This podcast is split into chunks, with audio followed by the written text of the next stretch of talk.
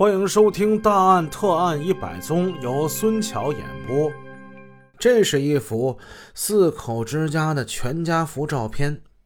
照片上的男主人是一个戴着眼镜、文雅帅气的中年男子，他一脸的浅笑，露着开心与自信。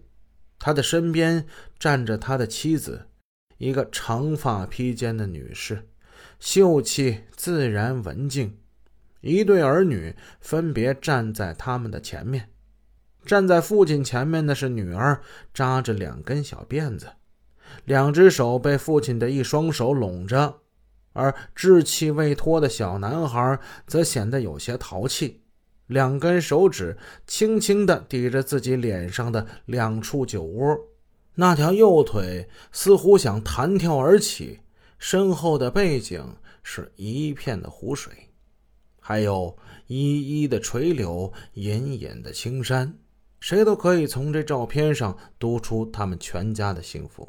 其实，在我们大多数的家庭里，也都会有这样的照片，他们一般是悬挂在中堂，昭示着家庭的满足和幸福。但是，这幅照片上的四口之家的幸福，却在二零一一年五月二日这天戛然而止。他们被人残忍的杀害在自己的家中，这几个幸福的人如今已经与我们阴阳两隔了。那天，也就是五月二号下午三点，江城市幺幺零中心接到一个女人打来的报警电话，声调急切、颤颤巍巍，有点喘不过气来了。你、你你们是是幺幺零啊？哎，快点来呀！出出出出大事了，一个家里的人全都出事了，好像都死了。我们这里是爱民路，快点来呀！此时正值五一小长假，接警之后，江城市公安局刑侦大队大队长徐振辉很快就召集到洪青、张小龙、赵二虎等侦查人员，快速赶赴现场。案发地在江城东城区神农大道爱民路西侧一栋七层民宅的四楼内。来到案发现场，徐振辉带着几名技术民警对现场进行了仔细的勘查。穿过大厅是三个卧室，进入主卧，他们看到了令人恐怖而血腥的一幕：事主夫妻二人被残杀在床上。二人血肉模糊，面目全非，惨不忍睹。另外两个卧室，两个孩子也惨遭杀害，现场惨烈，不忍直视。经张小龙、赵二虎初步调查，房屋的男主人姓陈，叫陈明凯，是东城区地税分局的局长，四十四岁；妻子冷红秀，四十六岁。职业是个体户，他们的女儿陈雪梅今年十六岁，是江城第二高中的学生。最小的死者是他们的儿子陈萌萌，今年十五岁，实验中学的学生。案情重大，江城市公安局随即成立了以副局长刘德清为组长、徐振辉为副组长的专案组，全力侦破此案。一家四口惨遭灭门。究竟是谁对这一家人有如此的深仇大恨，必须将他们置于死地呢？是为了谋财而杀人，还是因为情仇恩怨？而且他们连未成年的孩子也不放过，手段如此残忍，如此的泯灭人性。江城市发生了地税局局长一家被灭口的惨案之后，人们纷纷议论。有人猜测，一定是陈明凯在工作之中得罪了什么人，让人怀恨在心，瞅准时机杀他们全家以泄私愤。也有人推测，可能是官场内部彼此猜疑，引起对手妒忌，必欲除之而后快，案子没有破，各种谣言猜测甚嚣尘上，可谓是雾霾漫天。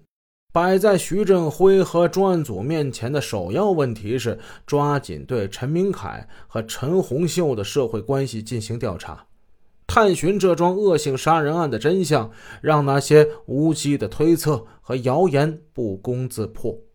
经查，陈明凯是东城区地税局分局局长，其实听着挺大，但并非是一个级别很高的领导，只是一个副科级的干部。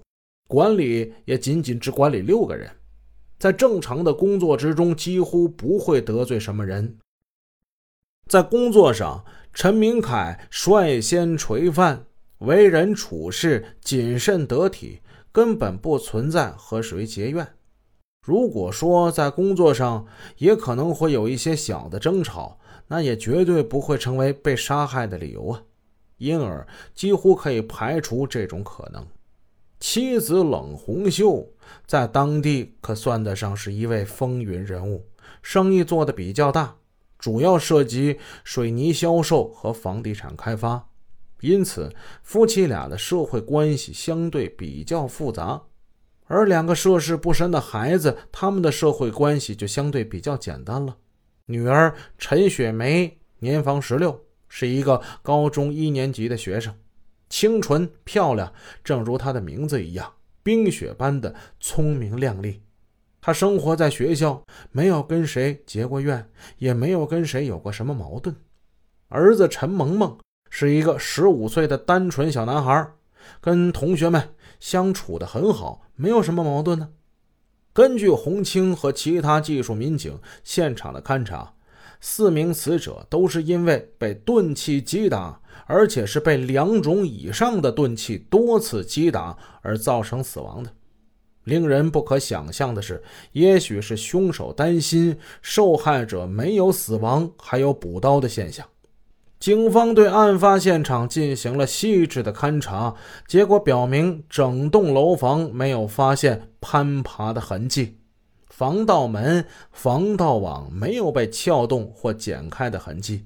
门窗完好无损。经过法医鉴定，几位死者的死亡时间应该是在五月二日凌晨一点至三点之间。四名死者没有丝毫反抗的迹象。在这栋七层的住宅楼里边，住着被害者陈明凯一家四口，还有就是住在五楼的陈明凯的母亲和陈家的保姆。谁能够成功的进入此栋楼房而不被人察觉呢？保姆成了警方的第一个怀疑对象。会不会是保姆与陈家有什么过节？然后保姆心怀仇怨，会伙同他人血洗陈家呢？本集已播讲完毕，感谢您的收听，下集见。